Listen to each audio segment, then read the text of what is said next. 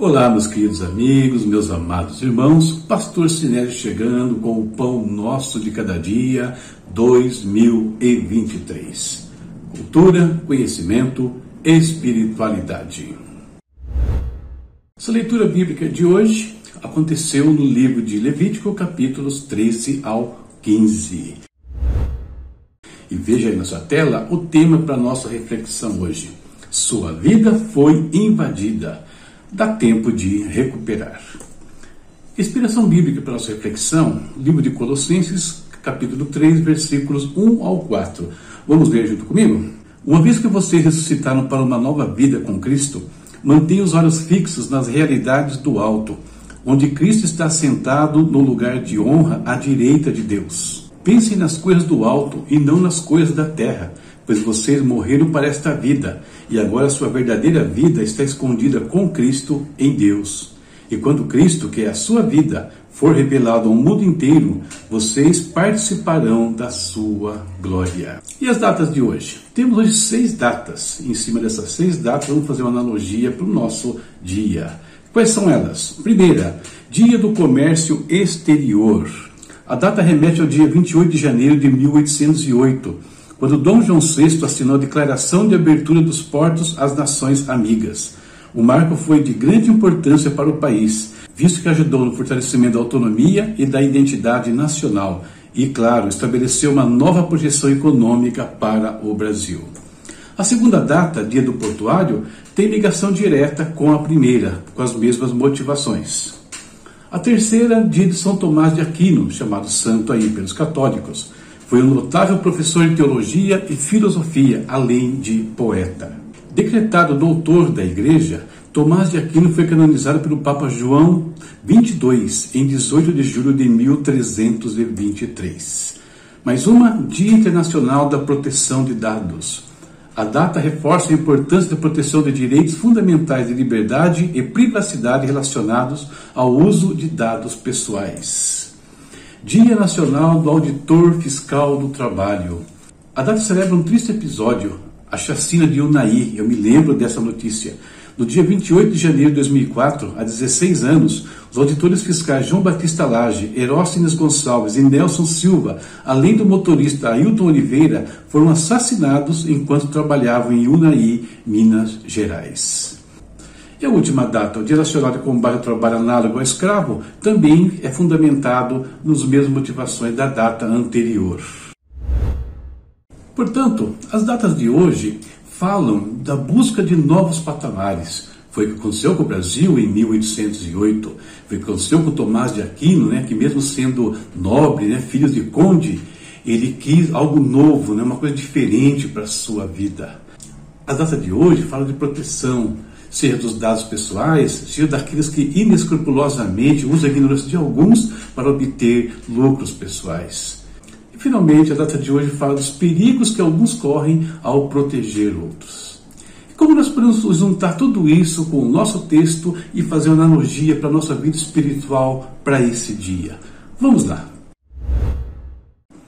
Eu quero começar essa analogia pensando naquilo que Deus fez em nós ele nos criou com uma capacidade tão grande, mas que muitos ignoram.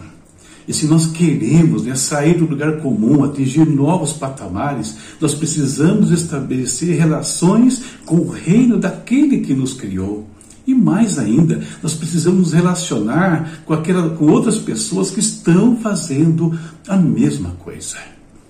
Nós não temos uma relação comercial com o reino de Deus, mas as trocas são constantes. Por quê? Porque a palavra diz que nós somos embaixadores do reino e diz mais que do reino vem sobre nós bênçãos e riquezas. Tomás de Aquino não se tornou um dos maiores nomes do cristianismo à toa. Isso aconteceu porque ele saiu do lugar comum, ele deixou sua vida, ainda que era uma vida muito glamourosa, cheia de riquezas, para dedicar-se a Deus, para servir a Cristo e ao reino de Deus. E quando nós decidimos, como Tomás de Aquino decidiu, conforme o texto que nós lemos na introdução, a nossa vida passa a estar escondida com Cristo em Deus e ninguém mais pode tirá-la de nós. Nós apenas precisamos tomar cuidado para não dar brecha àqueles que apenas querem nos escravizar, de uma forma ou de outra, usando o que é nosso para os seus próprios fins, e dentre estes, o pior é o diabo. Devemos ser gratos a Deus, queridos, por aquele que Deus colocou ao nosso lado para nos ajudar, para nos proteger contra aqueles que querem nos escravizar, humana ou espiritualmente. Afinal, muitos deles, ao fazerem isso, expõem as suas próprias vidas ao risco. Devemos valorizar aqueles que nos ajudam na nossa jornada rumo a novos patamares, enquanto eles estão conosco, enquanto estão vivos. Depois que eles morrerem, como aconteceu com esses homens que eu citei para vocês, viram apenas datas nos calendários. Lembre-se disso no dia de hoje. Lembre-se de valorizar quem te ajuda. Lembre de proteger a sua vida.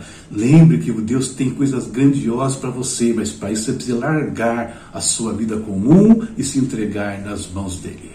Tá certo? Que Deus te abençoe, abençoe a sua casa, a sua vida e a sua família. E chegamos agora ao nosso momento de oração. Vamos falar com Deus. Temos muitas coisas para interceder hoje, para orar tá? Além, é lógico, de orarmos sempre por nós aqui, por vocês aí, pela sua família e coisas assim. Vamos falar com o Pai. Querido Deus, em nome do Senhor Jesus, nós te bendizemos.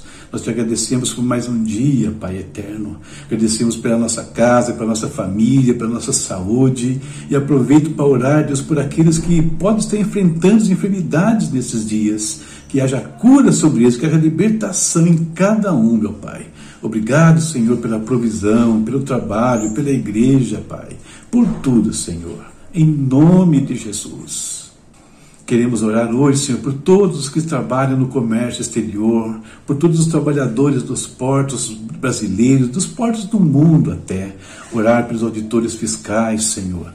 Orar, ó oh Deus, também por aqueles que estão sendo escravizados, estão sendo submetidos a situações terríveis, Pai, por homens inescrupulosos. Que o Senhor desmascare essas situações, que eles sejam libertos dessa condição, Senhor. Em nome de Jesus, meu Deus. Oro também, Deus, pelos profissionais de TI, que eles tenham sabedoria, capacidade para fazer sistemas que protejam as pessoas, meu Deus, evitando o ataque de criminosos.